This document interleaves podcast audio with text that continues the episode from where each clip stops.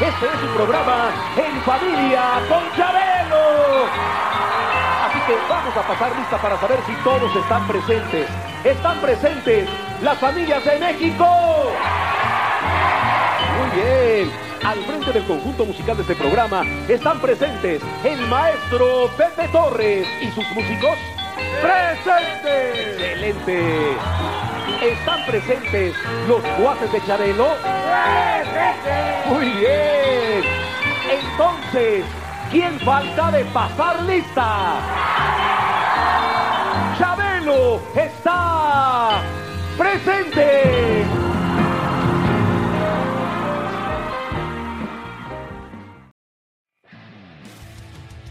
Y comenzamos con el episodio 129 del CC Podcast. Y estamos Joe Cuate, Charlie Pepito y la Calaca. Y pues como cada semana vamos a empezar primero felicitando a todos los escuchas por el Día del Niño, ¿ah? Todos los Oye, comiqueros. ¿por qué no eres niño? ¿No fuiste niño? ¿Por qué nomás la Calaca, eh? Pues no, no sé, no se me ocurrió nada. Y, La, mini Calaca. y la calaquita. Oye, espérate, Calaca. y Oye, ¿y Marshall no vino nuestro tercer conductor. Está hablando Charlie. Charlie, qué milagro. No, no, no, es lo que vengo, vengo a reclamar como que vendieron la empresa mientras no estuve. Bueno, nomás si viene, si viene Marshall, te, te vas, Charlie. No, el Marcel ya me dijo que es mi patrón, que él, que él es el que se encarga ahora de manejar el Ah. Estás en su representación.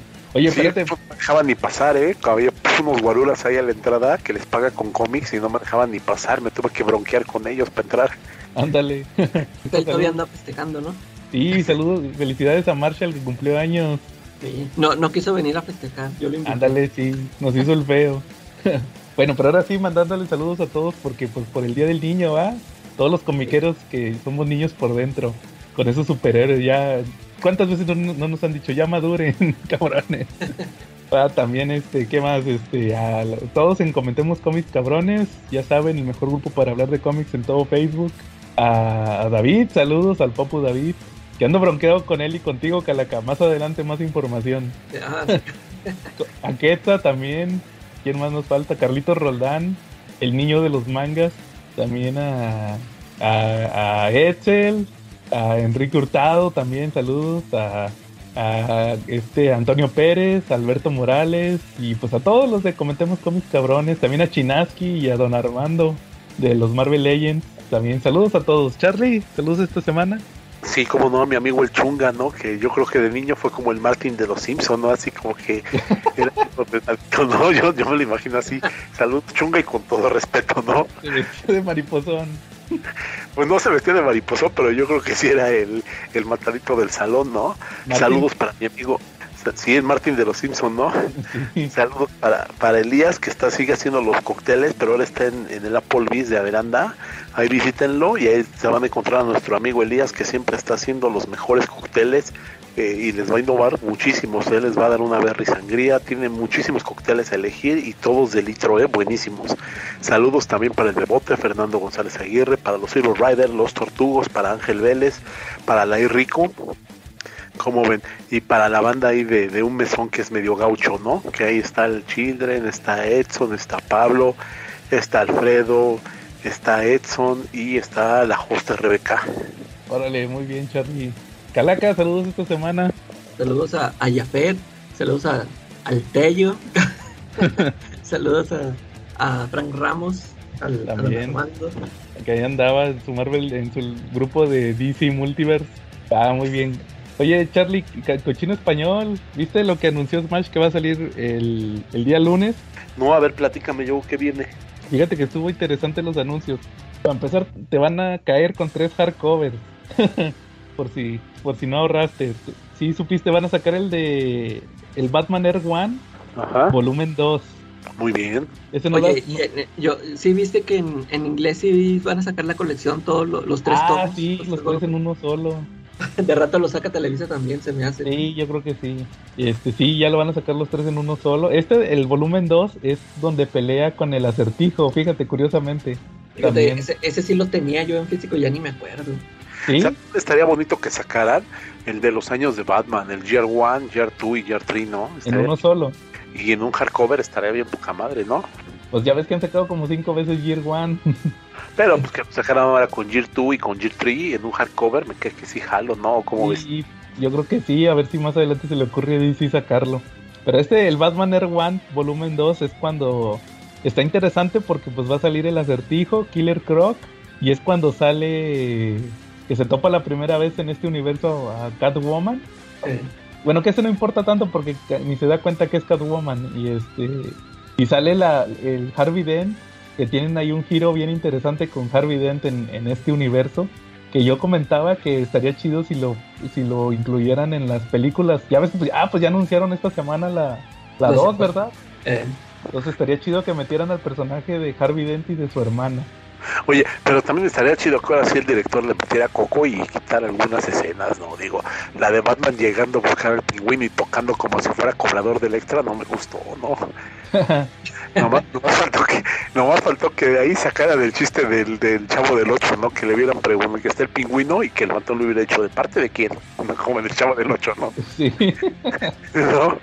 Y que dijera, no, no está. Ah, bueno, regreso luego, ¿no? Te puedo Pues dejar. es que, acuérdate Charlie que en ese tipo de situaciones ven lo que funciona y lo que no funciona. Hay- es como un aprendizaje. Ya ven lo que va, lo que va a jalar y lo que, lo que no y ya lo, lo refinan para la siguiente película. Luego, luego la escena cuando se va en Gatúbela y él en moto, que puta, sabía. Ah, tu escena favorita. No marches, se aventaron un viaje como, no sé, como de Torreón a Saltillo grabaron más o menos. No, fue como... Es que, es que lo que no sabes, Charlie, es que las motos pasaron por la cancha de los supercampeones. Sí. Dices, no, pues no, o sea, no, no, no, no me gustó. Ojalá y para la siguiente eliminen eso, ¿no? Y Sí. la les puede ir muy bien. Sí, oye, también fíjate que anunciaron el tomo 2 de Doom Patrol. Bueno, eso ya sabíamos, ¿te acuerdas? Doom Patrol. Sí, de Morrison. Que yo, Ah. me, yo me preguntaba por qué el primer tomo tuvo tan poquitos números y este segundo tiene más. Pero creo que se están basando en los primeros trades en inglés. Porque se Sí. cuenta que ahorita en inglés son tres tomos, todos de un patrón de Morrison. Pero creo que originalmente sí eran seis, seis TPBs. Entonces, oye, como- ¿y, y sabes quién lo tiene ya ese cómic si lo quieres buscar? Ah, pues el cumpleañero. Sí, nuestro amigo Marshall Fisher, a quien le damos un caluroso abrazo y le dejamos que hoy nos, nos dé un apretón de Pompi por ser el día de su cumpleaños. Eh, ¿Qué crees? Resulta que, que ya lo tiene a la venta. Entonces, si quieres tenerlo, pues ya sabes, los viernes en venta de Comics Fisher. Ya saben que vayan con el papu. Oye, también el anunciaron el hardcover de Doctor Strange, que se acuerdan que les había dicho que a lo mejor era el, Doctor Strange marihuano, sí. Ajá. pero no, es un ron noventero, que era el Doctor Strange hech- hechicero supremo. De, es Roy Thomas, eh, Peter Gillis y con arte de Butch Guys y de Richard Case. Es bien noven- es noventero, pero también ahí se murió Doctor Strange en los noventas. Ya ves que se murió hace poquito. Sí. Entonces, pues, pues fue esa etapa noventera del Doctor Strange. Sí, Entonces, pues ahí, ahí va a estar interesante. Ese sí lo pienso comprar. Y también, y aparte también van a sacar en TPB la muerte de Doctor Strange, la actual. Entonces, este, pues ahí va a estar. Y, y, y los dos interesantes de esta quincena, bueno, tres, es el. Van a sacar el JLA Charlie de Morrison. Ah, Oye, no, ese sí, oye, yo ni me acordaba, ya habían anunciado eso. Eh, lo filtraron en estos que nos pasó Edsel. Saludos a Edsel. Y ese se ve buenísimo, ¿no? Es de, estos ya los había publicado bien en México, Y ventas, y la verdad son buenísimos, ¿eh? a ti no te gustan guardar calaca el, el arte de este Eh, Howard el- Porter. sí, el dibujo no me gusta, pero la verdad yo no, no lo he leído. Yo nada, nada más leí Ah, muy buena, ¿eh? un, leí un arco, el de, ah, el de Rock of Ages. Ajá. Es eso el único que leí, pues ese no me gustó, pero pero dicen que los demás están buenos, ¿no? Ese, el, el inicio, ¿no? Sobre todo. El de los marcianos blancos. Que es un ángel, ¿no? También. Sí, ahí sale uno que no podían usar a Hawkman. Pues sí, exacto. Y, y hicieron un ángel, ¿no? Y fue curioso porque, como dato histórico, en esa época estaba pegando, en ese verano estaba pegando con hit la película del ángel enamorado. Ah, la de este Nicolas Cage.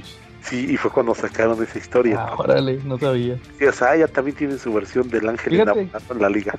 Fíjate que yo creo que sí va a pegar porque así como pegó el, el Batman de Morrison, ya ves que lo publicaron todo. Sí.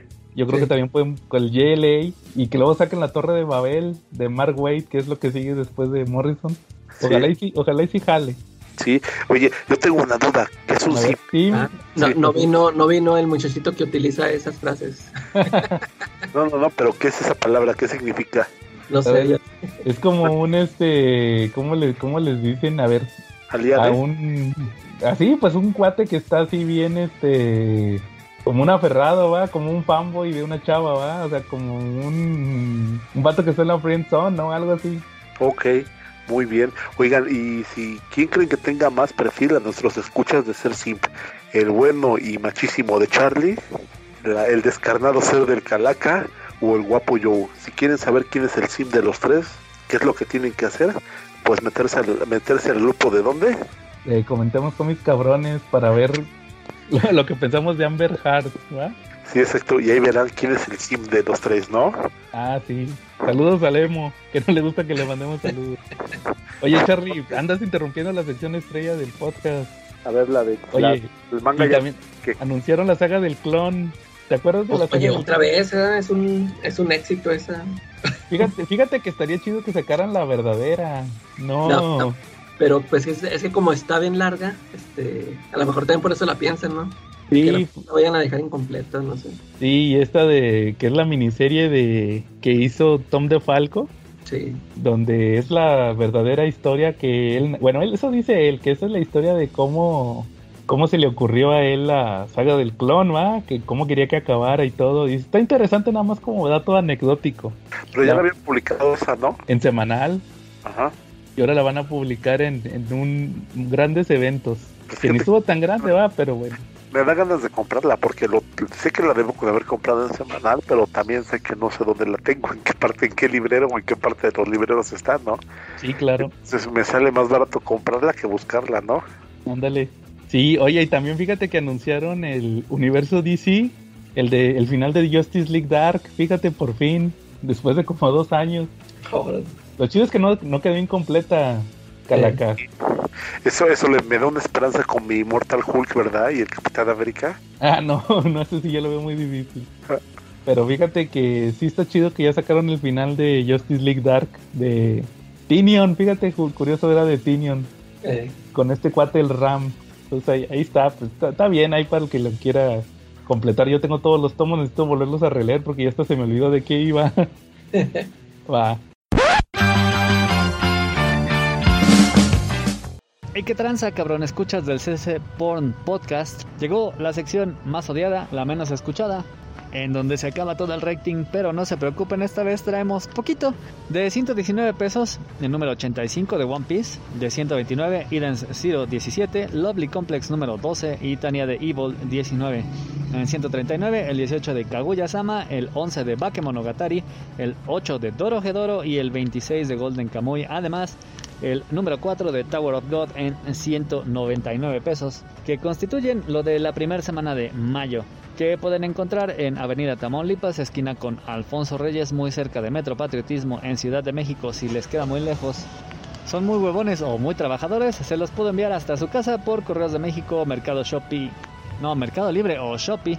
Solamente manden un mensaje con su pedido al Twitter, Instagram o Facebook de Checa tu Manga y en YouTube van a encontrar algunos de estos tomos con sus respectivas ediciones, además de otras cosillas. Como siempre mis favoritos son los de Risa y nada más que nada menos tenemos dos comedias románticas Kaguya-sama en donde finalmente el presidente y la vicepresidenta del comité de estudiantes se hacen pareja y ahora la diversión está en esconder su romance de sus compañeros mientras, bueno, ahí tienen sus furtivos besillos y tocamientos. Y también vemos los romances que se están gestando pues a un ladito de ellos con otros de los miembros del comité, además de las locas aventuras de Chica. En Lovely Complex pues ya finalmente fueron los exámenes para la Universidad de Otani, así que puede relajarse un poco mientras espera los resultados. Puede volver a salir con Lisa, quienes, pues bueno, van a tener una cita muy peculiar ya que ella también ha estado intentando pensar acerca de su futuro,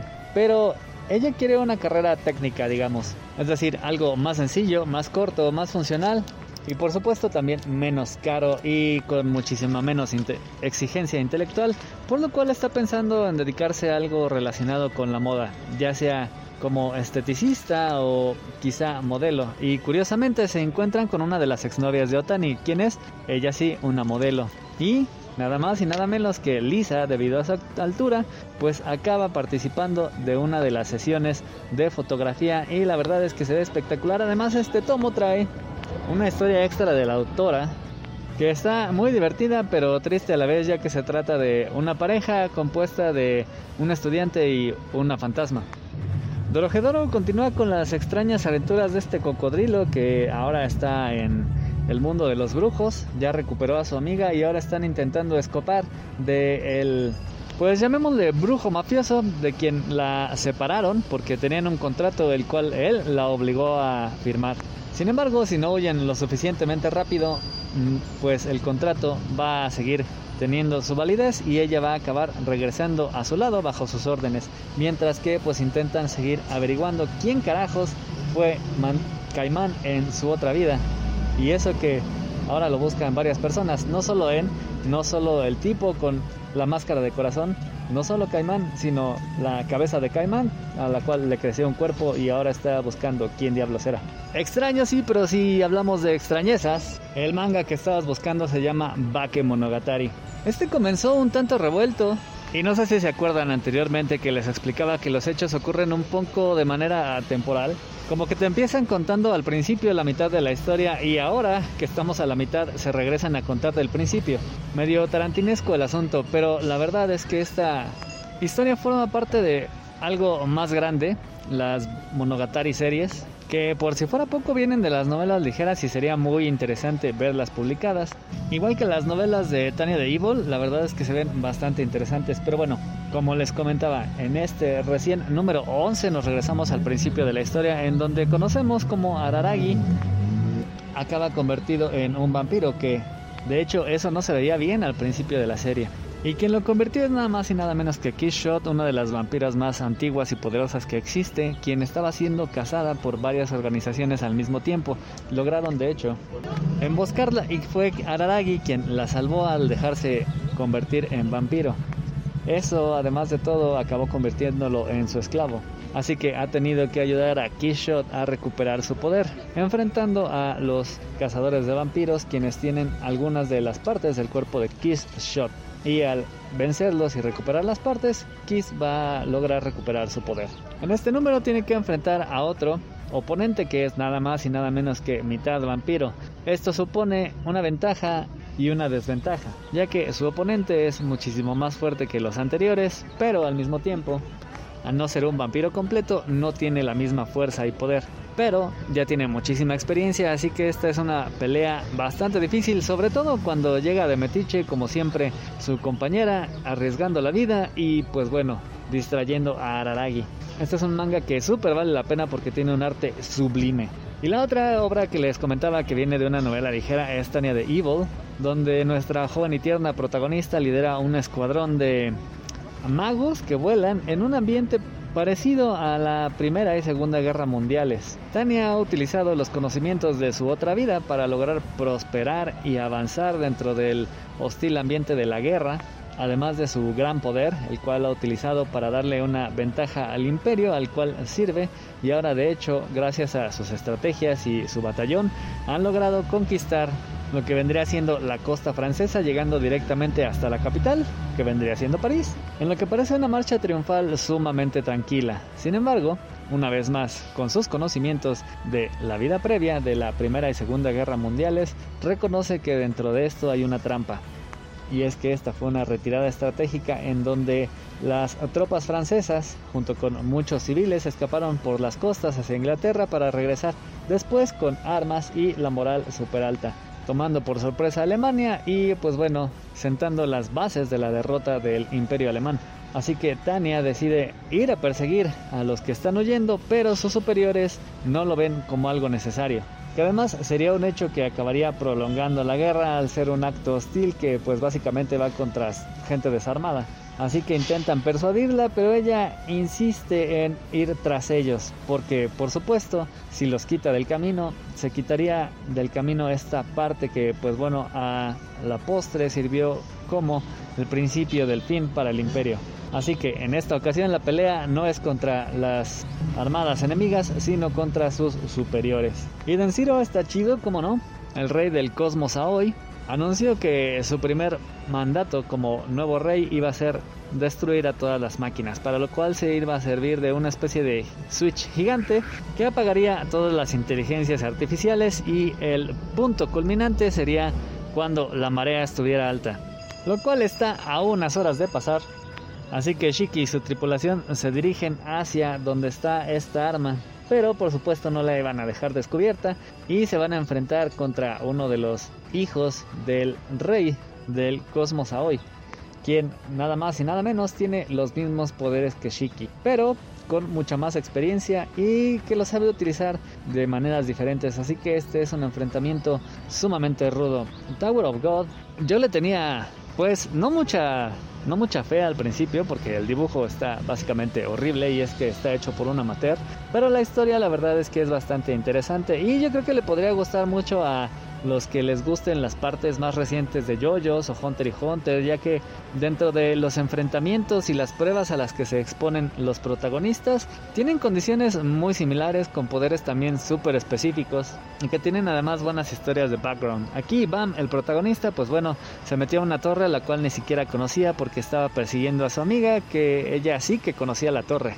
De hecho ya se la encontró, pero pues ella se le sigue escondiendo. Sin embargo, Bam resultó ser todo un prodigio para manipular el ki que hay dentro de la torre y pues bueno, ahora de hecho ha estado entrenando en cómo utilizarlo ya que se le ha asignado un papel específico. Y es que parece que aunque todos lo puedan manipular, son distintos los papeles que se pueden tomar gracias a la manera en la cual se manipula. Ahora se han formado un par de equipos entre los aspirantes con los diferentes estilos de utilizar el ki de este lugar para hacer un enfrentamiento. Y la prueba de este piso consiste en nada más y nada menos que una especie de atrápame si puedes en donde van a enfrentar a Mira nada más, uno de los administradores de piso, lo cual presupone una de las pruebas más difíciles de todas. Y para finalizar, en One Piece continuamos con el rescate de Sanji, quien en un principio había accedido a ir a la isla de Whole Cake, propiedad de Big Mom, para realizar un matrimonio por conveniencia con una de sus hijas, que bueno, le resultó conveniente a él, porque de hecho la chica parece ser bastante dulce, es muy bonita y de hecho parece que congenian bien. Esto uniría a la familia de Big Mom con la de Sanji, que son los Beansmoke, así que formarían una armada realmente grande. Pero en este número Sanji va a descubrir algo perturbador que va a darle un giro a todo lo que él creía. Y pues bueno, mientras tanto Luffy sigue ahí encadenado, preso de Big Mom. Y sigue intentando escapar para rescatar a su compañero, quien pues bueno, ahora parece que sí quiere ser rescatado. Sin embargo, quizá la boda está demasiado cerca y sea muy tarde para arrepentirse del plan, pero van a surgir aliados de donde él menos los esperaba. Y eso, por sorprendente que parezca, es todo. Ya ven, les dije que iba a ser una sección corta. Demos gracias al Señor. Aunque eso sí, ya saben, la tortura vuelve la próxima semana, pero mientras tanto podemos continuar con la programación habitual. Bueno, muy bien. Este, ¿algún tema que traigan esta semana?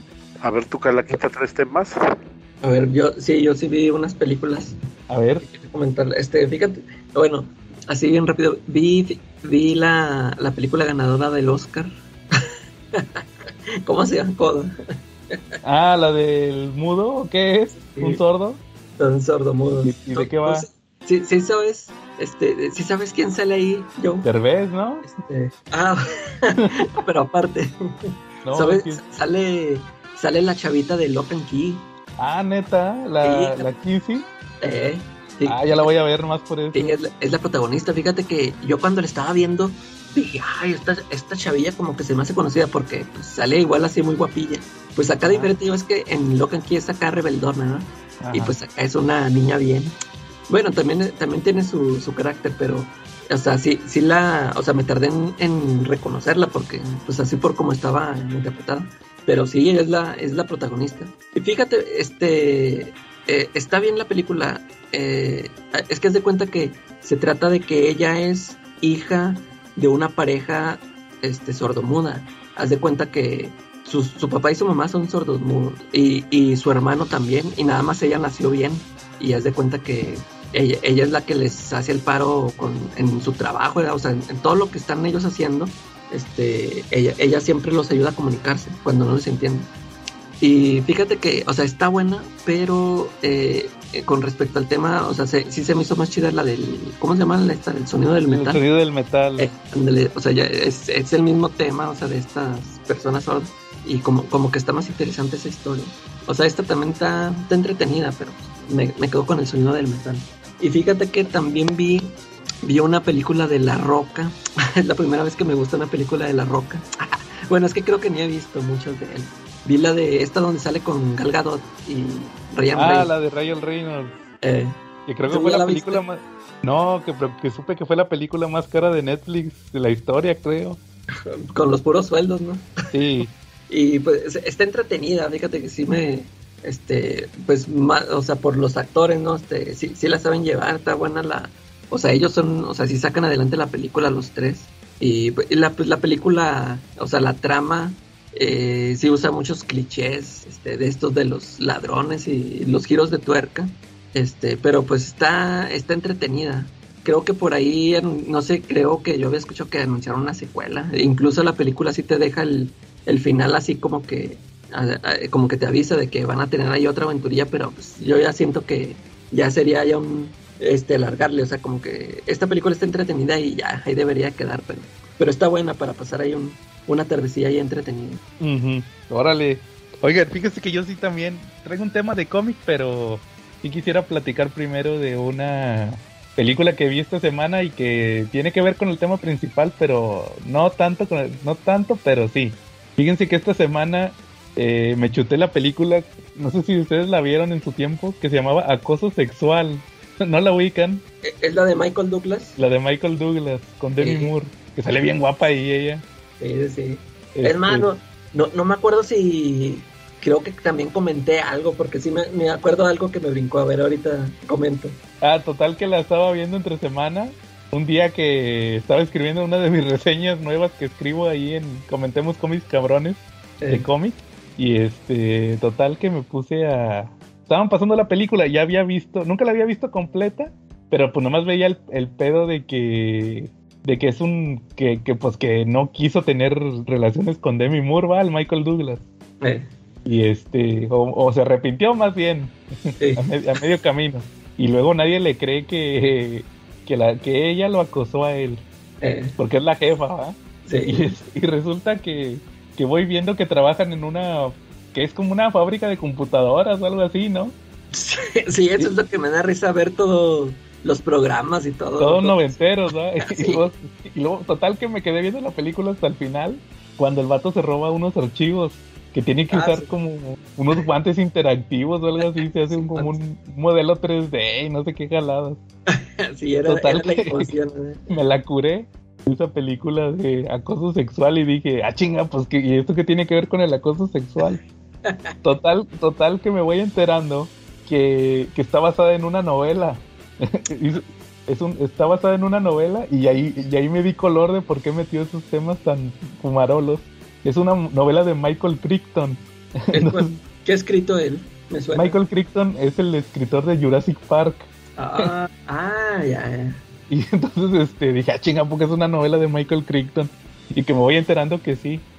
Y, y- y resulta que ahí agarré color porque en, la de en los libros de Jurassic Park también mete un chorro de cosas referentes a, a eso justamente, a lo de los, este, a- de- tecnología. de, de que las computadoras y los programas de computadora. De hecho, haz de cuenta que en Jurassic Park, la- el libro, se, dan cuenta de que los dinosaurios se reproducen, o más bien no se daban cuenta, porque ellos se confiaban en el programa. Haz de cuenta que tenían un software, pero imagínate en una computadora de los principios de los 90 que decía, te creaban unos y ya decía cuántos dinosaurios tenían y aparecían 12 velociraptors. Pero luego se dieron cuenta que el programa tenía una, no, la secuencia, o más bien la lógica de la fórmula, no, eh, no permitía que contara más de 12. Entonces al cuate de la computadora se le ocurre volver a teclear la fórmula para preguntar, a ver, dame el número de velociraptors y luego ya salen que son como 100. y ahí ya se dan cuenta va, de que la cagaron.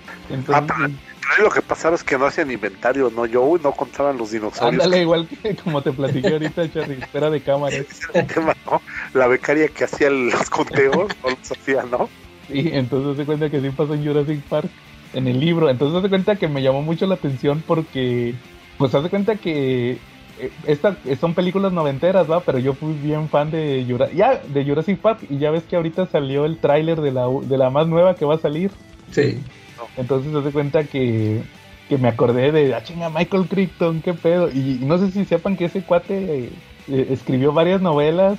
El, el vato como que hacía ciencia ficción, o sea, era ciencia ficción obviamente, pero le gustaba meter temas de computadoras, porque también hizo la de Congo, no sé si nunca vieron esa película. Ah, sí, sí, sí, eso sí. Y ahí sale lo de los láseres con diamantes y, todo eh. eso. Que la película se me hace bien mala, así también. pero en esta época fueron películas que, digo, a mí me tocó verlas cuando las estrenaron. Y, y, todo el mundo salía de la sala diciendo, no mames, es que qué bárbaro, de verdad que este hombre sabe mucho de ciencia, ¿no? Porque... Ándale el enfoque de sacar el ADN de un dinosaurio de una picadura de un mosquito, pues no mames, eso a nadie se le había ocurrido.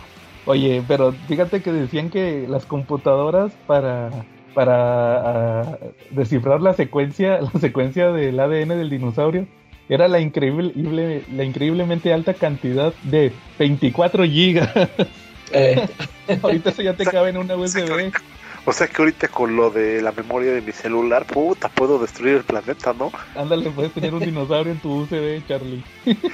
pero es que estás hablando de una época en que siempre para destruir al mundo llevaban un disco, ¿no? Ándale. Llevaban un disco y en ese, en ese disco tenían toda la información para destruir al mundo. Y creo que eran ¿cuánto? ¿Eran 2 gigas o 112 megas o cuánto tenía? Ándale, no, en un disquete. en un disquete tenías la fórmula para destruir al mundo, ¿no? Ándale. Entonces sí me, llamó mucho la atención porque les digo, fui muy fan de Jurassic Park y también yo leí las novelas de Jurassic Park. Creo que son de los de las pocas novelas que sí te puedo decir, Calaca, que he leído. Las de Stephen King no va, pero estas sí, las de Jurassic Park sí me las chuté. ¿Y, en novelas cuántas sacó? Sacó dos de Jurassic Park. la, la normal, Jurassic Park, y la del mundo perdido, que es la 2, pero tiene muy poco que ver la segunda. Ya. Eh, eh, es muy diferente. Oye, pero que... se llama Juanito y los clonosaurios? Ah, también eso me falta. Por eso me da tanta risa ese episodio. Sí, eso. Oye, y fíjate que como dato curioso, el Michael Crichton este, llegó a tener en el mismo tiempo la película más taquillera, eh, que era Jurassic Park, el libro más vendido, que era el de acoso, el de acoso sexual, pero en novela, Ajá. Y, la serie más vista, ¿sabes cuál era? Era, ER. E la de, él, es el creador de esa serie, la de ER, Emergencias, la de George Clooney. Y sabes, ¿sabes también qué creó Michael Crichton, Calaca? Que ese te va a sorprender. Él, él fue el director y escritor de la película original de Westworld. No sé si sepas que estaba basada en una película, la serie de Westworld. Ah, la, sí, sí, sí. Estaba el, el, que escribió la película y la dirigió fue Michael Crichton. Creo que fue la única película que dirigió. Órale. Entonces este cuate, de hecho, de hecho saben quién es el protagonista de, de Westworld la película. ¿En la película? ¿Quién? Es este, no sé si vieron la película de ahorita, debieron de haberla visto porque acabamos de pasar Semana Santa, la de los diez mandamientos. ¿No se acuerdan de la película de los diez mandamientos de, la, de, la, de, la de este Charlton Heston? Eh, pues, es que ya no la he visto últimamente. Pero te, has de acordar del faraón, era un pelón. El que era su hermano, el, faraón. Ese cuate es el protagonista de Westworld. Ahí, ahí, le hace de, de vaquero. Es un, un, vaquero pelón. Oye, la escena de cuando baja Moisés con la tabla de los mandamientos ha sido de las más parodiadas, ¿no? de los Simpsons. De los Simpsons. Yo me acuerdo que en Casados con Hijos también una vez el protagonista, el Bondi, bajó de un cerro con dos tablas y bien quemado, ¿no? Y que se llevó sus tablas de mandamientos también él. Y también acuérdate cuando Lisa abrió el mar, pero porque jaló todos los excusados o algo así. Sí. Entonces, este, sí, pero te cuenta que me dio un chorro de. Cuando me enteré de que este cuate también hizo Westworld. Entonces, este, pues ahí. Ahí está la vida y obra de Michael Crichton, ¿no? Que tiene, tiene, les digo, esa película de Congo se me hace malísima. Y el nunca he visto, nunca he leído el libro, pero la película sí se me hace mala. Y esta de acoso sexual, pues estuvo estuvo tan mala que da risa, ¿va? Pues es que son películas de los noventas, ¿no? Las películas de los noventas y los ochentas tienen esa capacidad, no, eran, eran para un mundo más inocente, ¿no? Entonces, sí, como pues, quiera, pues valió la pena ahí chutarse esa película ahí para que, para que lo chequen. sí. Wow, muy bien. Eh, ¿al- ¿Algún otro tema que traigan? ¿O- Eh, no, no, yo no, porque como bien saben, le he pasado estudiando. sí. Oye, Charlie, bueno, si no traen tema, fíjense que. ¿Cómo viste, Charlie, que se murió Neil Adams? Oye, qué mal, ¿eh? Porque pues otro otro print más que no podré tener firmado, ¿verdad? Sí, ahí andaba, el, oye, el Tobalín ahí andaba presumiendo fotos de, de Neil Adams. ¿No las, ¿No las vieron? No, eso no las vi. Que se fue con el Mr. Pollo a la Conque, fíjate, los de la mole se fueron a la Conque a tomarse fotos con Neil Adams. Pues ni Oye, nada. ¿qué, qué fue? ¿Fue un, par-. ¿Eh? No, fue un, fue, un, fue, un, fue un choque séptico, ¿no? Yo supe que fue una asepsia, ¿no? Ah, no, no supe que le, de qué falleció. Eh, yo supe que fue una asepsia, que le dio una sepsis, algo así, ¿no? Órale, no, no, ni idea de qué, de qué le pasó. Oye, Calaca, estabas diciendo tú que, que en el, en el, en la serie esta que tuvo Robert Kierman, dijeron que este cuate peleó un chorro por los derechos de los creadores. Sí, este, está bueno ese capítulo, fíjate, lo, lo entrevistan a él y, y, pues dan un recuento de todos los, de, de todo el evento. Y te digo, ahí, ahí me sorprendió, o sea, pues, te digo, yo, yo, este, pues te digo, a mí, a mí su dibujo, o sea, nunca he sido fan, no, no es de que me parezca malo ni nada, sino, sim- pues simplemente no, su estilo no me gusta, ¿verdad? Pero, y, y eso que te digo que yo escuchaba así como que, que era muy mamila acá en, en cuando se presentaban, no sé. Y pues yo, yo lo tenía así en un concepto así, pues eh, así como de pesadillo, ¿no? Sí. Y cuando vi ese programa, pues ya, o sea, ya cambió mi perspectiva de él porque sí, este, eh, está bien interesante. O sea, empieza el, el episodio don- con la historia de Siegel y Schuster, cuando crean a Superman y todo el rollo de que, que te dicen de que lo vendieron por, no sé, 5 dólares, no sé cuánto les dieron. Y que empiezan a, pues que la DC empieza a, a hacer mucho dinero y pues estos no veían nada y después ya andaban de repartidores y, y esta cosa. Y, y que él por, por iniciativa propia él les dice, vénganse, este, este, si pueden reclamar este regalías o algo, ¿verdad? o sea, él, él, él los, él se comunicó con ellos y los estuvo llevando, o sea, los ayudó con papeleo y todo esto, todo este rollo legal y logró que, o sea, que les dieran algo.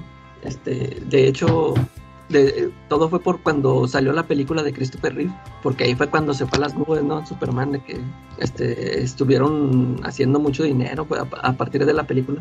Y ya, o sea, él sí les arregló, este, se, se- te digo, se ven este, entrevistas y, y papeles, fotos de, de to- toda esa documentación y sí, sí, sí se me hizo chido, o sea, se, se me hizo chido por parte de él, ¿no? Que, y creo que a partir de ahí ya empezaron a hacer fundaciones, ya ves que hay muchas fundaciones para, para ayudar así a artistas que, que necesitan ayuda, porque ya ves que pues no tienen seguro allá, creo, ¿no? Los, todos los artistas de... Sí, de son como freelancers. Sí. Y el Calaca viendo el capítulo decía amanecer ocaso. Amanecer ocaso. Los pastores a Belén corren presurosos y se podían guiar, ¿no? ¿No? Llori, llori. Todos rotos. Es que llevan sus zapatitos rotos, ¿no? Oye, pobres cuates. Oye, sí. fíjate que cuando me enteré yo también escuché que... el- yo sí sabía, va, que el vato era... Pues es que el cuate, el cuate defendía su chamba, ¿no? Eh, Porque por eso dicen que era bien pesadillo para que todo te cobraba. Pues yo creo que estaba en su derecho, ¿no? sí, sí, sí. Pero luego te quería vender que un chorro de cosas y todo. ¿Quieres que te firme? Págame. Bien, eh, Porque siempre les hacen bien. Pues es que está gacho que luego los venden firmados y todo eso va más. ándale, sí, por- precisamente por eso. Entonces sí, pero fíjate que su obra, yo leí muy, no, no tantos como yo quisiera, pero sí, su estilo se me hacía bien identificable. O sea, yo sabía cuando era uno de Neil Adams. Sí, ándale, sí, sí, sí, sí, impuso ahí su, su estilo, luego, luego se reconoce. De los setentas, ¿no? Él fue como que el, el Batman típico de los setentas, o cuál creen que fue más importante que él en esa época. Pues sí, él, porque hace cuenta que definió el, el Batman ya des- quitando lo de Adam West. Exacto. Es más, si hiciéramos un ejercicio y dijéramos, ¿cuál para ti, Calaca, es el Batman, el Batman típico de los setentas? A ver, Joe, Calaca, voten. ¿El Batman qué? ¿Típico de los setentas?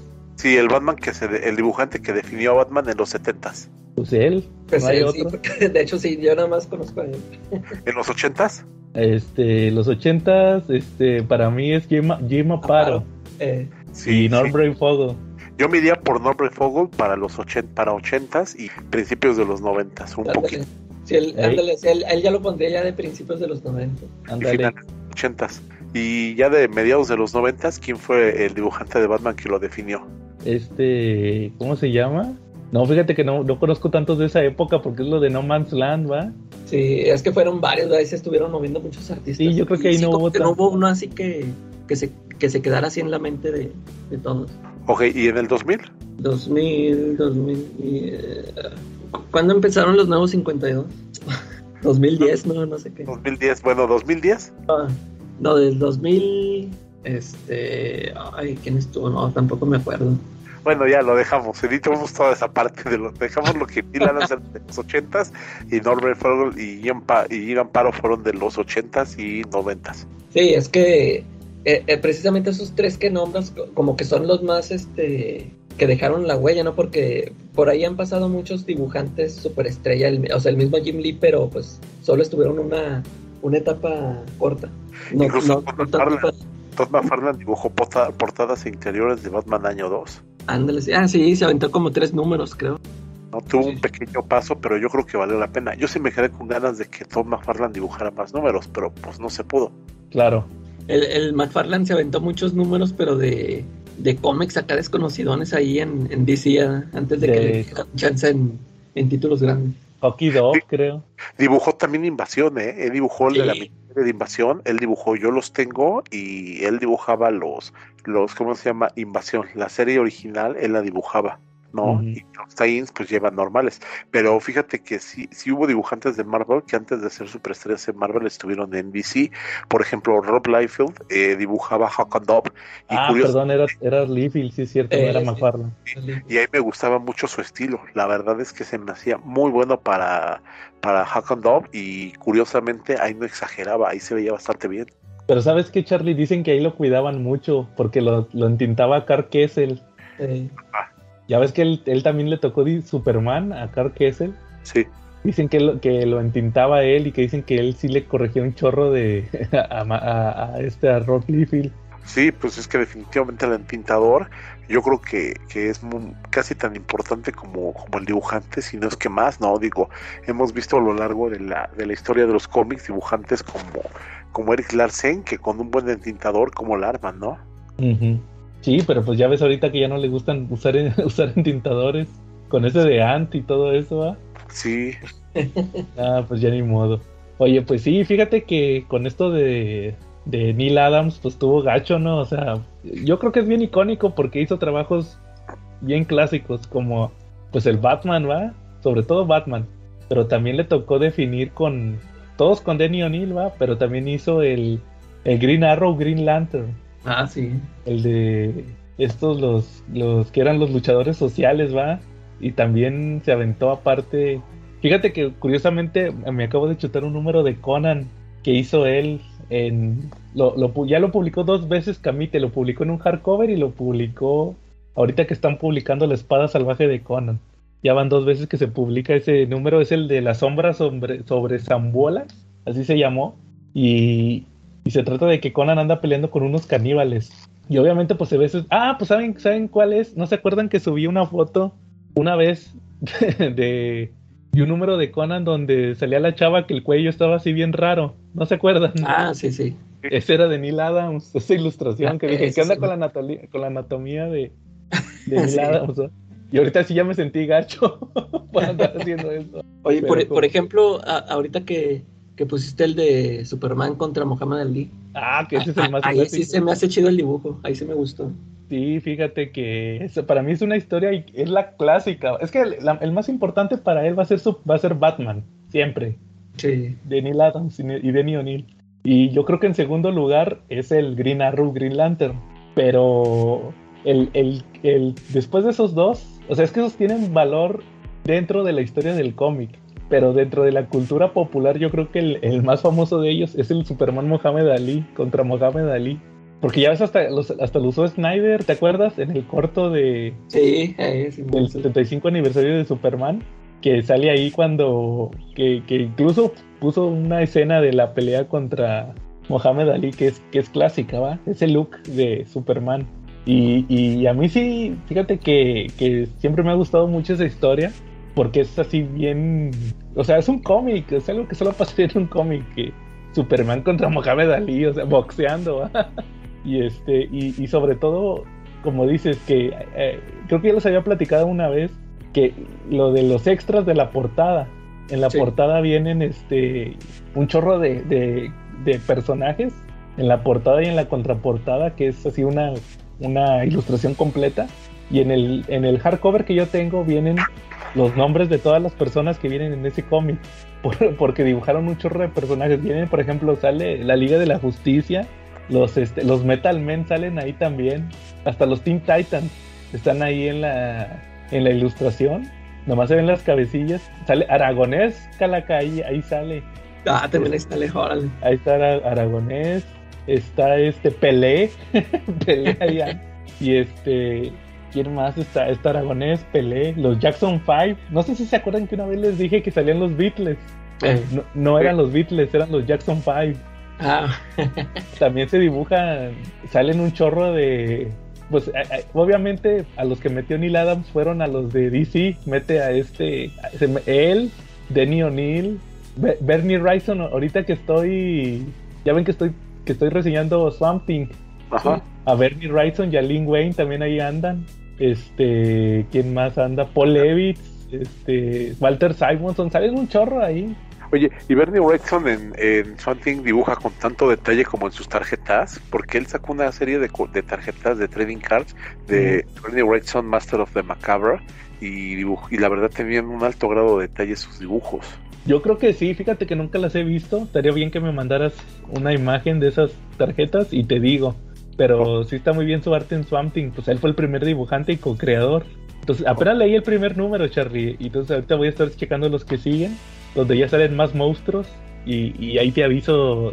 El, arte es garantía, va, pero ahí te aviso qué tal le salen los monstruos a Bernie Wrightson, que nunca los he Fíjate que los pocos dibujantes que, que, que el blanco y negro les sienta muy bien, ¿no? Yo siento, yo he visto sus tarjetas y créeme que, que, que, en blanco y negro lucen geniales. Fíjate que no, nunca he visto su arte en blanco y negro, lo más, más coloreado en, en Swamp Thing. Ajá. Entonces, este, sí necesitaría checarlo, Charlie, pero igual ahí, ahí te aviso. Ok. Va. Bueno, pues ya, pues ahí algo más que quieran agregar de Neil Adams. Pues que se recuerde por su trabajo, ¿no? Más que por su. Más que por otra cosa. Sí, por los chismes. Ándale. Y pues ya se fue con su camarada Denis O'Neill también, ¿verdad? Sí. sí, Pero que, que Josh, ¿no? Ah, también anda, bueno, pues ahí, ahí sigue el, el, buen George. Sí, es increíble, ya todos como buitres alrededor de la obra de George y nadie esperaba lo de Neil Adams, pero bueno. ándale, bueno, muy bien. Oye, este, Charlie, ¿cómo ves si pasamos al tema principal? Sí, como no, por ser Día del Niño, el tema principal son películas de los 80, si no me equivoco, ¿verdad? Ándale. la, época en que éramos niños. Bueno, tú todavía no nacías yo. pero, pero yo vi por las películas de los 80, de los 90. Sí, pues nos fuimos por el género de películas más inocente que puede haber y pues son las de los ochentas. Inocentes no en cuanto a violencia ni en cuanto a sexo ni nada de eso, porque ya tenían sus buenas cargas de eso. Sino sí, ahorita vamos a comentar. Inocentes en tu argumento, porque de repente sí tenían unos fallos argumentales que eran grandes como catedrales. Pero bueno, sin más ni más, pues empecemos con el tema. ¿Quién quiere empezar? A ver, Calaquita, si gustas tú empiezanos con, a deleitar con tu gusto cinematográfico. Fíjate que precisamente hoy vi una película que, que no la había vuelto a ver desde que la vi en los ochentas.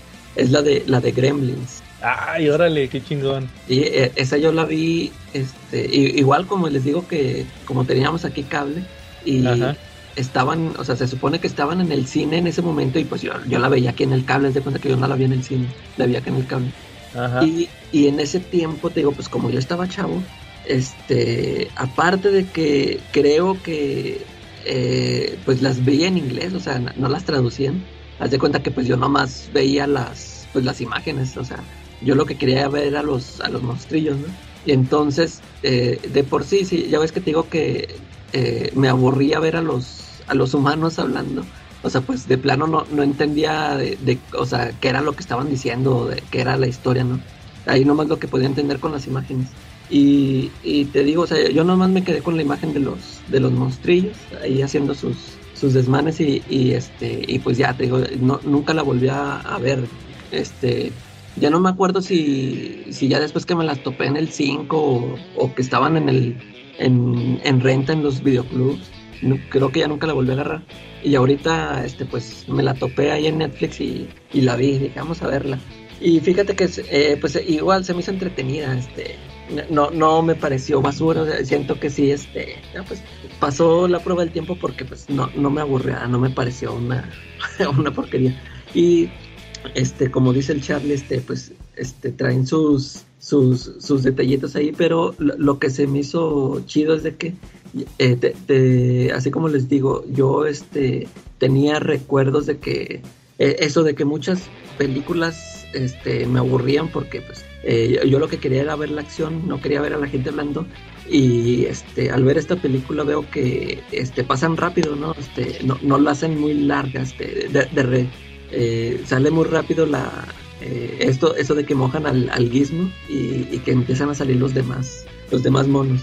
Este, yo pensé que le iban a, que, que se iba a tardar mucho y, y no, sí, este, pasa muy, muy rápido. Y igual lo que decía ahorita Charlie, este, ahorita que la veo, eh, me, sorprendió ver que, o sea, que sí traen su, su carga de violencia, ¿no? O sea, te digo, yo, yo la vi de, niño y pues yo, para mí fue divertida, entretenida y todo. Y ahorita me saca de onda de que hay una secuencia en donde eh, está la mamá del cuate este al que le regalaron el, el monillo y que está ahí sola en la casa con los, con los monstruos verdes y pues se empieza a descontarlos ahí. La, la señora así toda violenta de que a uno que anda buscando así como en una licuadora, ahí, ahí lo, lo muele, ¿no? Y ahí se ve todo como lo muele. A otro lo, apuñala con una con un cuchillo de cocina, otro lo mete al, al micro, lo explota, o sea, sin saber, así como ahorita de lo que se quejan mucho de, de, las películas, ¿no? Que se quejan mucho de violentas y pues uno vio mucha violencia de niño y sin saber, o sea, pues no sé, no sé si inocentemente ahí nomás las veías y no sabías que estabas viendo acá violencia extrema. Y...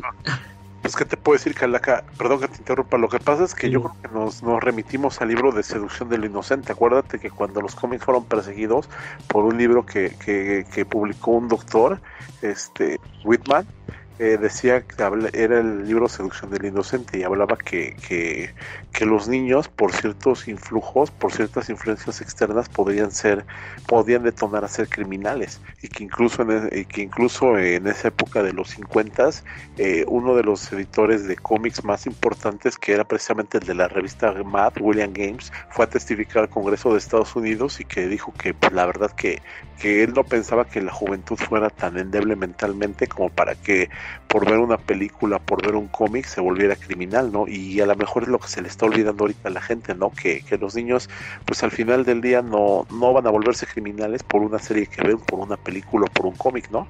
Ándale, te digo, yo, yo ya ni me acordaba de esas escenas. O sea, ahí se me... O las pasé por alto o pues nomás las vi así, pero pues no, no me, no me maleducó. Vale. Oye, ¿y en Netflix no te ofrecieron con Ghoul congelado? Ah, no. Es, es, una, una cosa genial de los Simpsons, ¿no? Cuando parodian esa escena de cuando va a comprar el, el alguismo, ¿no? Ándale. Pero esa, esa, no está en Netflix, está en, en Disney Plus, del Ghoul congelado. Ah, no, en Star Plus. Sí, es, Fíjate que lo curioso de, de, de es que esa película, eh, en esa época, si tú ibas a Videocentro, no la encontrabas en infantiles ni en familiares, estaba en terror. Sí, este, de hecho sí, sí lo sentí ahorita, dije, pues esta sí, esta película se, se, supone que es lo que trata de ser, ¿no? Una película de terror de que, que andan ahí, este, cómo te la manejan todo, que al, al principio te, este, nada más se ven entre sombras y luego ya salen y, y andan matando gente, o sea, se andan ahí, este, este, lanzan volando a ancianitas de sus casas y toda la cosa. A la de la silla de ruedas, ¿no? Ándale. La del elevador. Fíjate que yo tengo rato que no la veo, la otra vez estaba viendo la 2. Oye, sí, eh, eso les iba a preguntar, que yo me acordaba que, que había salido la 2, pero ya no la recuerdo bien la trama. Creo que sale una, una gremlin mujer, ¿no? Una... O, se viste, o es uno que se viste. O sí, sí, de hecho sí. Y eso eh, eh, haz de cuenta que llegan a un... El, vato, el morrillo, trabaja en un canal de televisión y, llega el guismo y pues eh, igual lo, le dan de comer y se moja y salen los gremlins. Pero tienen, es como una compañía monopolio. Entonces ahí, ahí mismo tenían laboratorios de, de así de experimentos y, y- y se meten los gremlins y se hace uno eléctrico con un efecto bien, bien, Ya, bien ochentero. Eh, Y uno se hace bien listo y pues el que dices, el que se vuelve, el que se vuelve mujer y uno se vuelve, uno le salen alas eh, y todo. Entonces, este, sí, esa la, ya estuvo muy chafa la segunda. Yo creo Sí. que nomás da risa la, la- esa película, más que miedo. Ajá. ¿Qué, qué más, Charlie? De, A ¿te ver, acuerdas ¿cómo- de- platícanos. Ah, fíjense que yo traigo una A ver. y hace poquito me la, la escuché en, en Cobra Kai. A ver. ¿No se acuerdan que se van a ver eh, en Cobra Kai sale que, que, es- que están los chavos y dicen, oigan, van a poner una película en el autocinema. Es una película vieja que se llama Bloodsport. no, no, ah, ¿No se la de, acuerdan? sí, la de Van Damme, ¿verdad? la de Contacto Sangriento de Jean-Claude Sí. Van Damme. y, y yo me pegó, ay, en la, en la ruquez. que los pinches morrillos dijeran que era una película vieja, ¿va? Eso, ahí. Y no sabía ni qué pedo, nunca la habían visto. No, esa, esa película de Jean-Claude Van Damme fue la que lo hizo famoso. Sí, sí, sí. es de que va al torneo de, de karate en, en China, que es el comité de Full Contact, bien acá bien este clandestino, que creo que están en la frontera de China y Taiwán cuando todavía no eran un país. y este y pues va, que son varios que van de varios estilos, va Jean-Claude Van Damme que es karate, va un, va un sumo, va uno de de, de qué es el otro, de, de así como kickboxing y, y su amigo el Eh, El amigo que es como de lucha libre o que es. Sí, algo así, como, como de pelea callejera, algo así. E- Ese es el que sale el amigo, ¿va? Y le toca pelear con el, con este, con el de Corea, ¿va? que es uno que, que según que ha matado un chorro, ¿va? Y que es una Sí. historia real, Su- supuestamente era una historia real, pero puro pedo es. Se descubrió que el vato, el, el, en el que está basada la película, que es un cuate que se llama Frank Dux, que, que eran puras mentiras, que nunca se pudo probar nada, ¿va? que había participado en ese torneo ilegal y todo eso. O sea, en su momento sí quedó muy así como, muy, para la película, así como muy fantasioso, pero nunca pudo demostrar nada del cuate. Pero como película, es una película que se me hace muy, muy chida de acción clásica de Sí. los ochentas. Esa de, Yo sí la vi muchas veces. Una, sí, yo no hasta la vi- fecha la sigo viendo, la, la siguen pasando y la sigo viendo. De las, de las pocas que, que me la chuto cuando salen en español. O sea, yo me las sé en español. y todas las frases, y, y bien ochentera. Sale este, ¿sabes quién sale? Forrest Whitaker, el, el, Ah, el negro. Eh, Ahí sale cuando estaba bien chavo. Ya, traía su ojito volador. eh. Ahí anda. Sa- ¿Sabes en cuál otra salió él? Pero en los noventas, en la de especies. ¿Sí te acuerdas de la película? de- ah, sí, eh, sí, sí, también me acuerdo de. Que todos nos acordamos de esa película, ¿va? ¿Quién Sí, sabe pues por qué? ¿Tú te Oye, no, es que yo, yo me acuerdo que cuando la anunciaron esa, decían que iba a estar muy chida, que estaba al- que iba a estar al nivel de Alien y no sé qué. Ajá. No, a mí me gusta más que Alien, ya saben por qué. Eh, sí, sí, sí. Tiene motivos para que te guste más, ¿no? Y ahí sale también Forrest Whitaker, le hace de- como de un vato que tiene como poderes psíquicos o algo así. Eh, Cuando, cuando andan rastreando a la chavilla, él, él tiene como poderes psíquicos y no sé qué. Y ahí pues ya ves que luego creo que ganó un Oscar, ¿no? O algo así, o lo nominaron. sí, sí, sí. Sí, pero no, esa ahí estuvo cuando, cuando tenía que sacar la papa. Eh, Entonces, esa es la que yo digo, contacto sangriento. ¿Tú, Charlie? Ah, yo les quiero hacer una pregunta, porque mi película va dirigida a eso. ¿Los talibanes son amigos de Estados Unidos o son sus enemigos? Ah, este, pues depende de la, de la época. Sí, ya sé cuál vas a decir. sí, resulta que en los ochentas, en una época mucha más inocente y mucha más simple, hubo una época en que Rambo fue a pelear con los talibanes hombro con hombro contra los rusos, ¿no? Y yo me acuerdo que antes de que, cuando estaban grabando esa película, este, estaba muy preocupado. A Sylvester Stallone le, le, le entrevistaron y él dijo que estaba muy preocupado porque por ahí había rumores de que, de que la película se desarrolla en Afganistán y había y los rusos habían invadido Afganistán. Cosa rara ¿no? que los rusos invadan algún país, pero bueno, eh, resulta que, que Sylvester Stallone mencionó en una entrevista que estaba preocupado porque los rusos iban a dejar a Afganistán, que ya habían, iban a dejar la invasión atrás. Y él le preocupaba porque su película trataba de que Rambo iba a pelear Afganistán, iba a pelear hombro con hombro con los kurdos, con, con los talibanes, perdón, ¿cómo ves? Y pues es un dechado de escenas buenísimas, ¿no? Bien típicas de los ochentas, donde nos demuestran que no importa que el enemigo tenga cientos y miles de balas, que tenga helicópteros ametralladoras, Rambo los puede derrotar hasta con un arco y una flecha. Así derribó un helicóptero. En una de las escenas más clásicas de las películas, ¿no? Oye, pero fíjate que cuando se termina esa película dice, este filme está dedicado al valiente pueblo de Afganistán. Sí. Yo creo que se arrepintieron años después de haber hecho eso.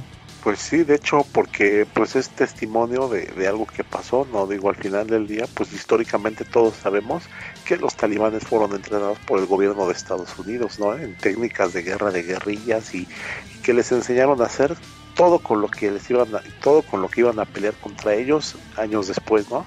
Fíjate que yo hace años vi un, vi un documental sobre los intentos de asesinato de Estados Unidos a Osama Bin Laden y sí te dicen que, que batallaron un chorro con los, con los afganos, porque por ejemplo los contrataban como mercenarios y estaban así en, en la pelea y, y, se ponía el sol y se iban, porque era como, como trabajo de oficina, nomás iban de tal hora a tal hora, ¿va? Si, si, se llegaba a la hora de salida, sonaba como en los picapiedra el silbato y se iban. O sea que podría estar a media balacera y, y sonaba el timbre de salida, ahí nos vemos, ahí te quedas, ¿no? Sí, va hasta la otra semana. Sí, fíjate, si era viernes hasta el lunes y todo eso, ¿va? o sea... Sí, si me vas a pagar horas extras, pues órale, pero firma mi tarjeta, ¿no? Sí, dicen que por eso batallaron un chorro, que, que varias veces se les peló por eso, que los ama. Oye, Charlie, pero por ejemplo, ahorita que mencionaste la, la primera peli, digo, la tercera de Rambo, a mí, la, a mí la que se me hace muy chida es la primera. No, no, no, no, como crees? La primera, la primera, la premisa que tiene es el oblígame perro, ¿no? Esa es la premisa. En eso puedes definir toda la película, ¿no? Vete de mi pueblo, no, oblígame perro, ¿no? es, es toda la película, ¿no? Sí, pero está basada en una novela.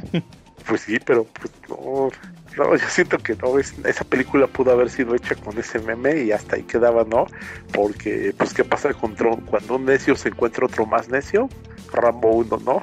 Pero fíjate, a tú Calaca, ¿a ti qué te parece la primera de Rambo? ¿No sé, ¿A poco no se te hace mejor que las otras? Es que, eh, pues es que prácticamente es la que más recuerdo, fíjate. También sí. esas no, no, las, no las vi muchas, como que no les di muchas vistas, pero Ajá. la primera es la que sí se me quedó más. Es que cuando te, cuando te pones a analizar la trama, Charlie, Ajá. pues esa de Rambo 3, ya ves que hasta lo van a buscar a, aquí a Tailandia y todo eso. Que hasta la parodió Charlie Sheen en la de Hot Shots. Esa de cuando, ah, sí, sí, cierto. cuando pelean con los bastones y todo eso. Sí. Y este, y la 2, pues es que va a tomar fotos y se enamora de la chinita y le matan la chinita, va Rambo.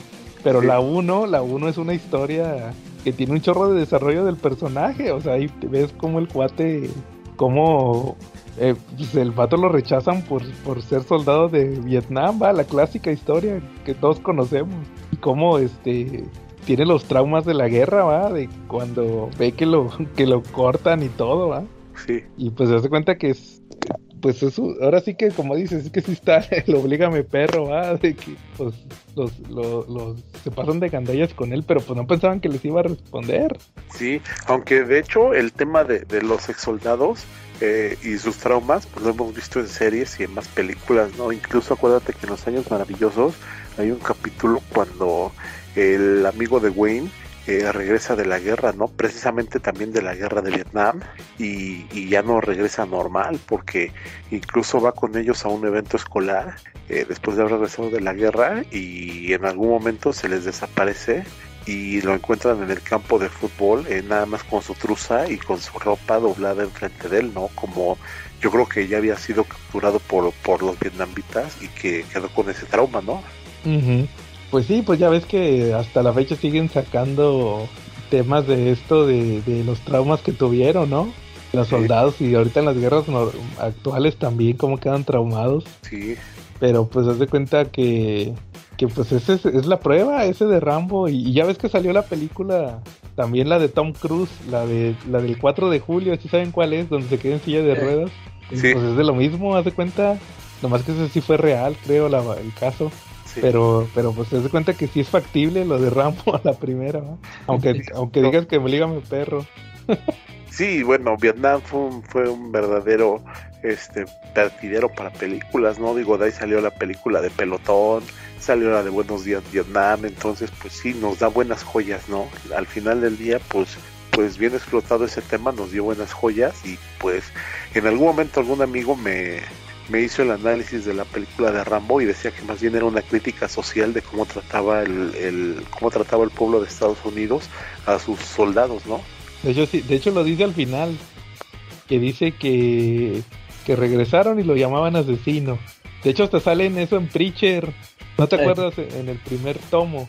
Sí, sí, sí. Cuando se conocen el papá de Jesse y la mamá, que la mamá le escupe.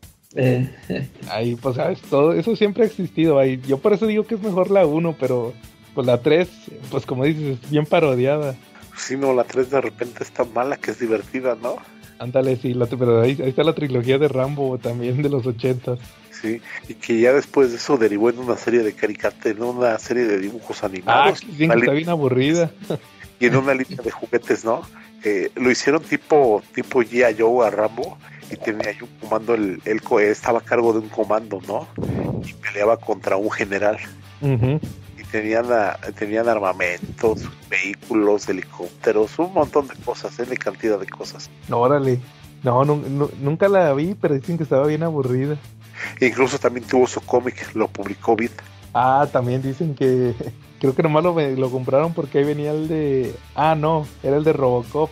En el de Robocop es en el donde venía el, el de, el de Punisher o algo así. ah, supe. sí, sí. Pues fíjate que yo compraba el cómic de Robocop, que el que publicaba Vid, y estaba muy bueno, ¿eh? Sí, De verdad, detenido. Sí, tenía también argumentos y dibujos de Frank Miller. neta era el de Frank Miller. Sí, de verdad, o sea, no, no tenía, o sea, había historias que sí estaban bien piteras, pero tenía otras verdaderamente buenas. Y lo malo es que tuvo una duración muy corta, duró creo que 23, 25 números por ahí, ¿no? Este, Ujú. Poquito, pero sí realmente estaba, estaba entretenida la historia, ¿no? Era como, la manejaban como, como en un futuro de repente como, como raro, así como posapocalíptico. Todavía Sí, pues el de Robocop. Ajá, todavía tenían servicios, pero pues era, había huelgas de repente de policías, cosas así, ¿no? Y muchas, y era un cómic que manejaba una crítica de las clases sociales, porque mucho de la temática era que, que había gente que no tenía nada de dinero y había güeyes que eran multimillonarios, pero también había muchos criminales de cuello blanco en las historias de Robocop. O sea, Ajá. había todo, había terroristas, criminales de cuello blanco, de todo. Claro. Sí, o sea, te digo, también Robocop, que tenemos pendiente un episodio de Robocop donde va a venir Marshall. Saludos a Marshall. Muy bien. Ah, entonces, este, sí, o sea, también Robocop es de los clásicos ochenteros, pero pues, sí, te digo, habrá que dedicarle un episodio completo. Sí. Va. ¿Cuál, cuál otro te acuerdas, Calaca, de los ochentas? Fíjate, hay muchos ese, entre los clásicos, ¿no? De Volver al Futuro y todas esas. Fíjate que hay un hay una película que yo me acuerdo que me gustaba mucho verla también en esa época. Este, la de ahorita ya ni me acuerdo, o sea, ya no la volví a ver. La vi muchas veces en su momento, pero ahorita ya no la volví a ver. No sé si ustedes vieron una película de esa de Michael Jackson, ¿cómo se llama? Moonwalker. Ah. Moonwalker, Y que eran, que eran cortos y luego la historia principal, que eh, se es- volvían Transformer o algo así, ¿no? Sí, es que era lo que me gustaba que eh, en- era el era la innovación ¿no? de los efectos especiales. Eh, pa- para mí era muy impresionante, este, pero pues era puro stop motion, ¿no? Y, Sí. y, y eso que dices del último que se sale, se sale en un, se convierte en un robotzote, eso sí ya no me acuerdo cómo lo hicieron, pero yo me acuerdo que en, su momento eh, me, llamaba mucho la atención verlo porque me, gustaba ver todos esos efectos especiales. Y, y yo ya después, eh, creo que un día me la topé en la tele, pues ya tiene rato también, pero ahora sí ya pude ver eh, los efectos estos del que te digo del stop motion y ahora sí ya se me hizo muy este muy chafa, ¿no? Pero sí, sí la recuerdo con cariño que, o sea, en ese momento sí me apantalló. Me gustaba mucho verla, pero ya ni me acuerdo de qué era la trama, o sea, que, que andaban buscando o por qué los andaban persiguiendo, pero en su momento me pareció muy, muy entretenida, al igual que estas, esta también de Eh, la de Roger Rabbit, no me acuerdo si también era de los 80s o ya fue de principios de los 90. No, No, creo que sí fue de los los ochentas. Sí, ta- también pues esa, sí me acuerdo que también esa me gustaba mucho verla. Eh, No, y eh, Roger Rabbit yo creo que envejeció bastante bien, la verdad todavía es una joya, ¿no? Es muy buena. sí, sí, Ya falleció el- la historia el- se y fue innovador no fue muy innovadora en el sentido de que de que veías a Bob, Hos- a Bob Hoskins este interactuando con los personajes Con no las caricaturas. y, y lo realmente innovador y lo que a todo el mundo emocionó fue ver a Warner con, con Disney juntos no Eh, ándale, sí. Que el, que el trato creo que era que tenían que salir al mismo tiempo eh, el Mickey Mouse y el Bugs Bunny. incluso ilusamente, ilusamente cuando la sacaron todo el mundo hablaba de que seguramente ahora las caricaturas ya iban a salir mixtas que iban a salir los de Walt Disney y los de Warner Bros juntos Ajá. sí No, yo siempre, yo siempre vi puras de Warner. creo que ya, ya lo traían en el ADN. Lo Oh. de DC, va. DC, Marvel. De Disney y Warner. Este, no, siempre, yo siempre he visto puras de, de Looney Tunes. sí De, de Disney no me acuerdo haber visto alguna vez alguna. Yo he visto Ni- de los dos, ¿eh? Pues digo, ya, ya traigo el gen de leer Marvel y DC, no de los dos, pues también. Ajá. Eso, pues, ¿qué te puedo decir? Yo leo hasta Carmen Trota, Ándale, saludos. Oye, fíjate que. que respeta a los difuntos. Ándale. Oye, tú, Calaca, fíjate que a, a mí una secuencia de, de esa de, de Moonwalker que me gustaba mucho era la de. Era una canción que se llama Leave Me Alone. Que la secuencia, que ahí la traigo de hecho en el celular esa rola, pero por, porque en la película, si no mal lo recuerdo, era una secuencia donde corre una carrera. Box, no, se, perdón, se disfraza de, De conejo. de conejo con Sí. stop motion. Y luego también tiene una carrera, ¿no? Con un. Creo que es contra el conejo, ya ni me acuerdo. Es que lo van persiguiendo dos gordos en unas motocicletas, ¿no? Sí, y luego se disfraza de conejo y luego baila con el conejo. O sea, eso sí el, ándale, el disfraz como que toma vida. Ándale, esa. Sí, y esa canción la tengo en el celular de Michael Jackson. Eh, De por hecho, la los película. de las motos son personajes icónicos de la cultura pop de, de Estados Unidos, Sí, ¿no? los gordos, va, salen en varias Sí. partes. sí, Creo que eran luchadores, incluso salen en un capítulo de Los Simpson sí, cuando, creo que sí. cuando están en un, juicio, en un juicio y mandan a, a llamar de nuevo a todos los testigos sorpresas y viene Rad Morgori en los gorditos en las motos, ¿no? Ah, sí, sí, sí me acuerdo de haberlos visto ahí. Sí. Y fíjate, esa, esa sí me acuerdo, pero te digo, sí, al final se trata de que es el típico villano, que es un vato muy malo, ¿no? Y, y hasta eh, meten el video de Smooth Criminal, el de la Yuwoki, ¿te acuerdas? Sí, sí, cierto. Dentro de la historia y todo eso. Anda con unos chavitos, ¿no? Sí, con unos niños. Pero esa película fue un hit, no, en su época fue un hit por, Sí. to- por todos los efectos especiales que tenía, que en esa época eran muy novedosos.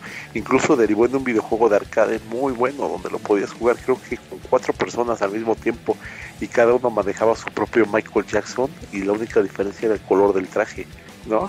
Órale, ese no de, y de hecho, fíjate que a mí me desesperaba cuando la pasaban, Ajá. porque pues no tenía la secuencia de una película, pues como les digo, eran puros videoclips y luego ya hasta el final era el la historia de esta va de del Michael con los niños.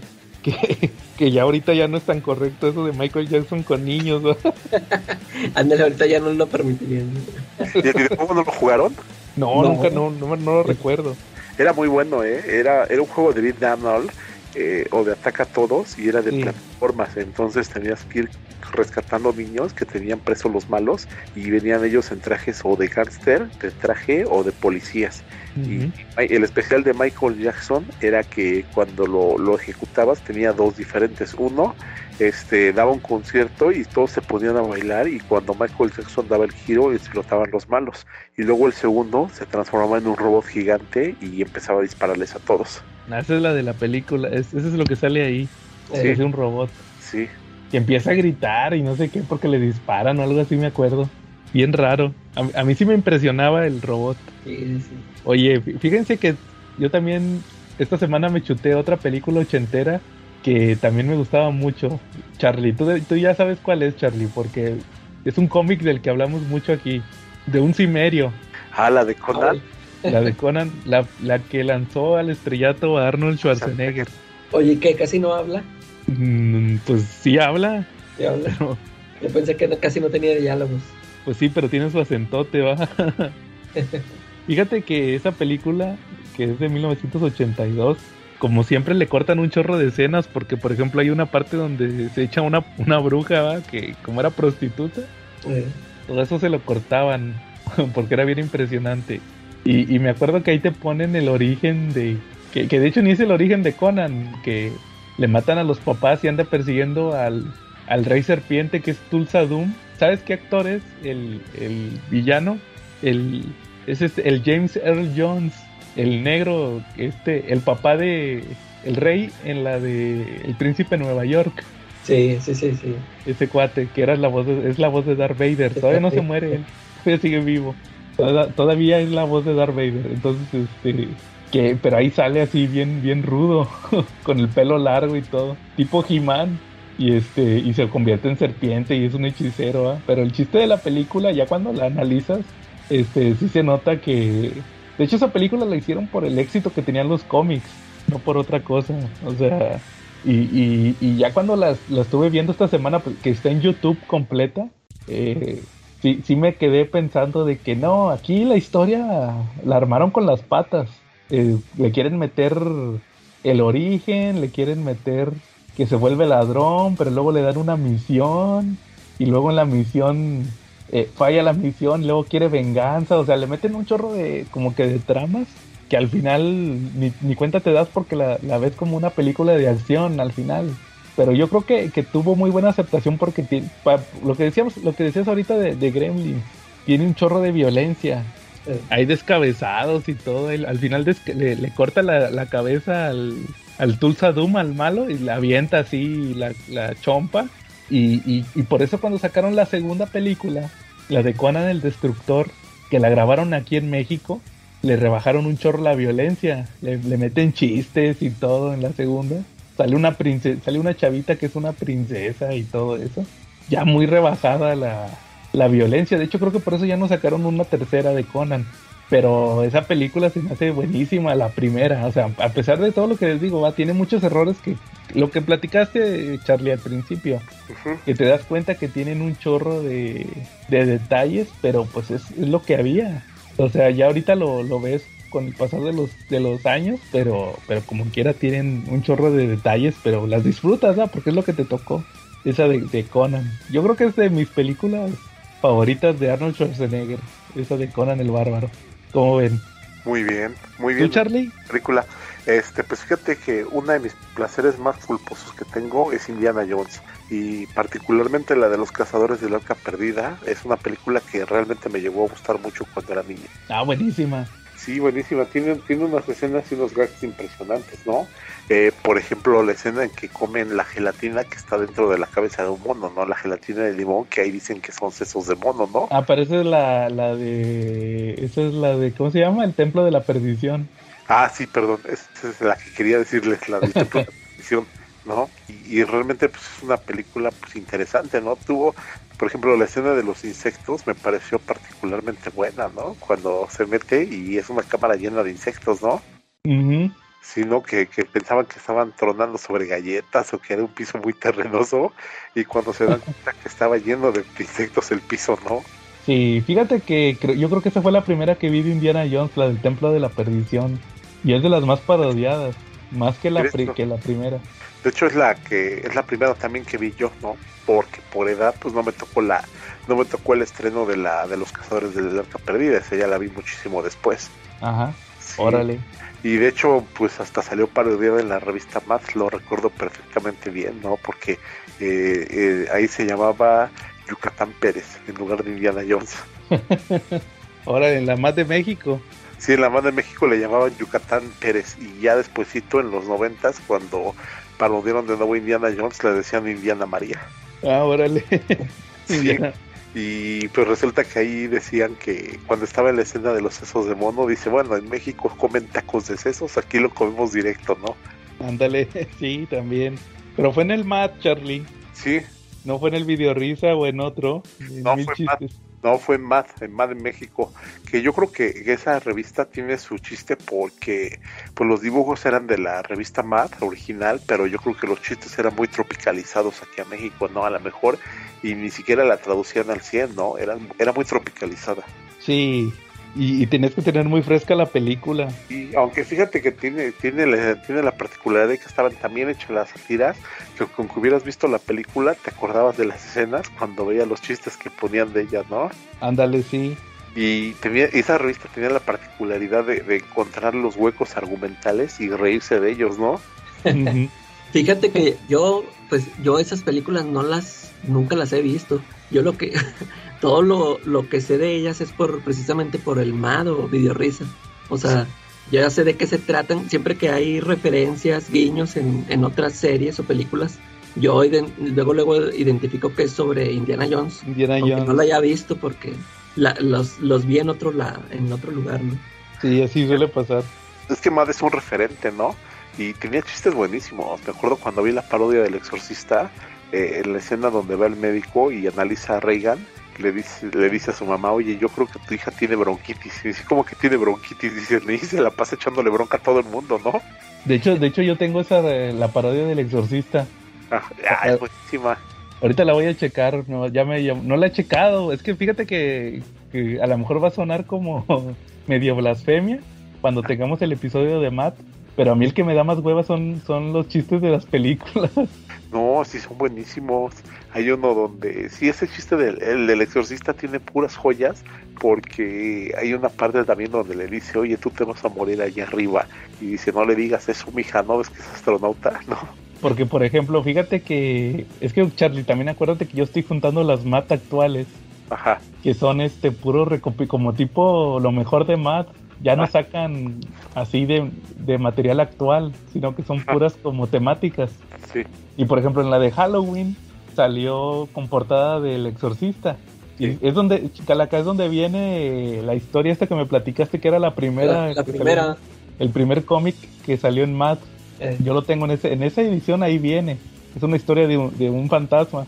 eh, Y este, y ahí viene la del exorcista. Y te digo, a mí lo que me desespera es que, por ejemplo, hace un más de un año salió la de espías, que era como que este, este, este bimestre en MAD vamos a hablar, va a ser especial de espías. Y yo pensaba que era puro spy contra spy, y no, eh. no, aparte de spy contra spy pusieron pues lo de Aragonés, de que haya hecho de espías, y pusieron parodias de las películas de James Bond. Ay, qué buena onda, eso está genial. Pero es que yo casi ni me acuerdo. Ah, pues ahí están en el Prime. Yo ya las vi todas, ¿va? De, de hecho, todas las películas de James Bond ya las he visto. Ajá. Pero como quiera, para andarme acordando de la de, por ejemplo, la de Moon, Moonraker, la de cuando va al espacio James Bond. Entonces dije, ay, para andarme acordando de, de esta película, para entenderle los chistes, como que qué hueva. No, pero no necesitas haberla visto. Yo, por ejemplo, la del exorcista, cuando, cuando está... Ah, esa, o sea, esa sí, Charlie, porque El Exorcista es una película universal. Pero mira, por ejemplo, cuando es que no necesitas ni haberla visto, cuando están en, en el lugar de arqueología, este, llegan con el padre Carras, con el, con el, ¿es Carras o como? No, Pero ¿cuál es el viejito? sí, el padre viejito, Es Merrin. el Merry, y llega uno de los trabajadores y dice, mire, mire, encontré esta estatua. Y dice, ah, qué bien, dice, es una estatua de un, de un demonio sumerio. Y dice, ¿qué más encontraste? Dice, esta caja de cornflakes, pero ya estaban duros, dice, venía adentro. A ver si los checa entonces. Y estaba, pues es un chiste buenísimo que venía la, la, la estatua de pasos unos conflays, ¿no? ¿No? No, ya me convenciste, ya la voy a checar, ahí te aviso. Sí, la verdad sí tiene buenos chistes, ¿eh? de los mejores que, que he visto, los más finos y los más burdos, y pero los mejores de repente. Es que, por ejemplo, eh, en cada, cada diálogo, cada viñeta era un chiste, ¿verdad? Por sí solo. Ajá. No, sí, sí. Sí, te digo, y de repente, es que de repente me da hueva, porque por ejemplo también el, hubo una de viajes en el tiempo, Ajá. y ahí venía la de Volver al Futuro, entonces esa sí está chida. Sí. Pero luego sí venía de, la serie de El túnel del tiempo, ¿cómo se llamaba? Había una serie, no se acuerdan. Creo que sí. eh. Y yo dije, nah, ni- esta, esta ni me tocó, ni, ni le voy a entender, ¿no? Pero, pero son muy buenas, ¿eh? yo de verdad, ¿eh? están tropicalizadas. Las versiones de aquí en México están tropicalizadas. Ajá. Y yo creo que, que no tienen el 100% de los chistes norteamericanos porque no tenemos el mismo humor. Pero sí están muy buenos. Hay un episodio del Shrek y de, de la revista donde están el Shrek, el burro y todos esos personajes que están con los de Star Trek y van en el Enterprise. Van viajando en el espacio y los atacan los Klingons. Pero en lugar de atacarlos con, con, con rayos y con misiles y con todo eso, les hacen un ataque sónico, les envían la canción de la mesa que más aplauda a todo volumen. ¿No? Y están, no mames, ya llevamos dos horas que nos la están poniendo esta canción, ¿no? Pero pues ya ves que... No, pero Charlie, pero acuérdate que yo tengo la mate en inglés. Sí, claro. Ah, necesitaría buscar de esas de las en español, de las antiguas. No, si las encuentras, cómpralas, son buenísimas, ¿no? Y de verdad, ¿eh? yo creo que nos salimos un poquito del tema, pero yo siempre soy defensor de la, de la revista MADE. Eh, me acuerdo que, por ejemplo, en la época que invadieron este Irak, la revista MAD publicó el ajedrez de, de Irak donde, donde en el país de Irak lo volvían tablero de ajedrez y tenían a los, tenían a Condoleezza Rice, tenían al jefe de la, o sea, tenían a los generales norteamericanos que estaban en esa época y a George Bush. Y del otro lado tenían a todos los iraquíes, ¿no? Y tenían las instrucciones de cómo jugarlo, como si fuera un juego de adeveras. Y llegaba un momento en que decías, no, pero pues te vas a dar cuenta en algún momento que este juego es totalmente ridículo y que no tiene sentido como la guerra, ¿no? Órale. Sí, no, como quiera, acuérdate que vamos a tener nuestro episodio de Matt, que yo creo que ya hay que darle velocidad a eso también. Sí, hay que programarlo próximamente. ¿verdad, acá? Sí, sí, sí, va a estar bueno. Sí. Hasta, lo, hasta los anuncios, cuando sacaron también su colección de figuras de los dictadores favoritos del mundo, también estaban llenas de detalles, ¿no? y por ejemplo, este Ho Chi Minh que tenía un problema, un problema de, de retención en la vejiga, este, su figura venía orinada. venía con su uniforme blanco, pero sí se veía su mancha de que venía orinado el güey. Y son esos detalles que cuando has leído algo de historia, pues no mames, te cagas de risa porque le entiendes, ¿no? Sí, sí, sí. Sí, pero bueno, pues ya nos salimos del tema. Sí, yo creo que ya, ya estamos desvariando, yo creo que ya hay que cortar de aquí. Ok. Vamos a disfrutar nuestro día del trabajo sin trabajar. Ah, sí, cierto. de hecho, ya, no, ya trabajamos 40 minutos. Ándale. Oye, estamos publicando el episodio el día del trabajo que no de, que no debimos trabajar, así que vamos a cobrar horas extra. Marshall, ¿verdad? Ándale, ya hay que, oye, ya hay que abrir el Patreon. Páguenos. Sí. Oye, sí, cierto. Eh, que, que, este episodio sea el primero. Ándale. que para completar las horas extra. ¿va? Bueno. Ya está. Bueno, muy bien. ¿Algo más, Charlie? No, ya no. ¿Tú, Calaca? Sí, no, ya. Hasta... Y yo creo que vamos a dejarlo corto este episodio para para ahí guardar temas para la próxima semana, ahora sí. y ahorita nomás por, por el Día del Niño, pues estas películas que, que vimos, va, yo creo que pues también vamos a sacar una segunda parte con más películas ochenteras porque hay un montón. Sí. Va, bueno, muy bien, entonces si no hay más por el momento estuvo Joe Cuate. Charlie Pepito. ¿Y la qué? ¿La, la calaquita o qué? Mini calaca. Va, bueno. Y nos vemos la próxima semana.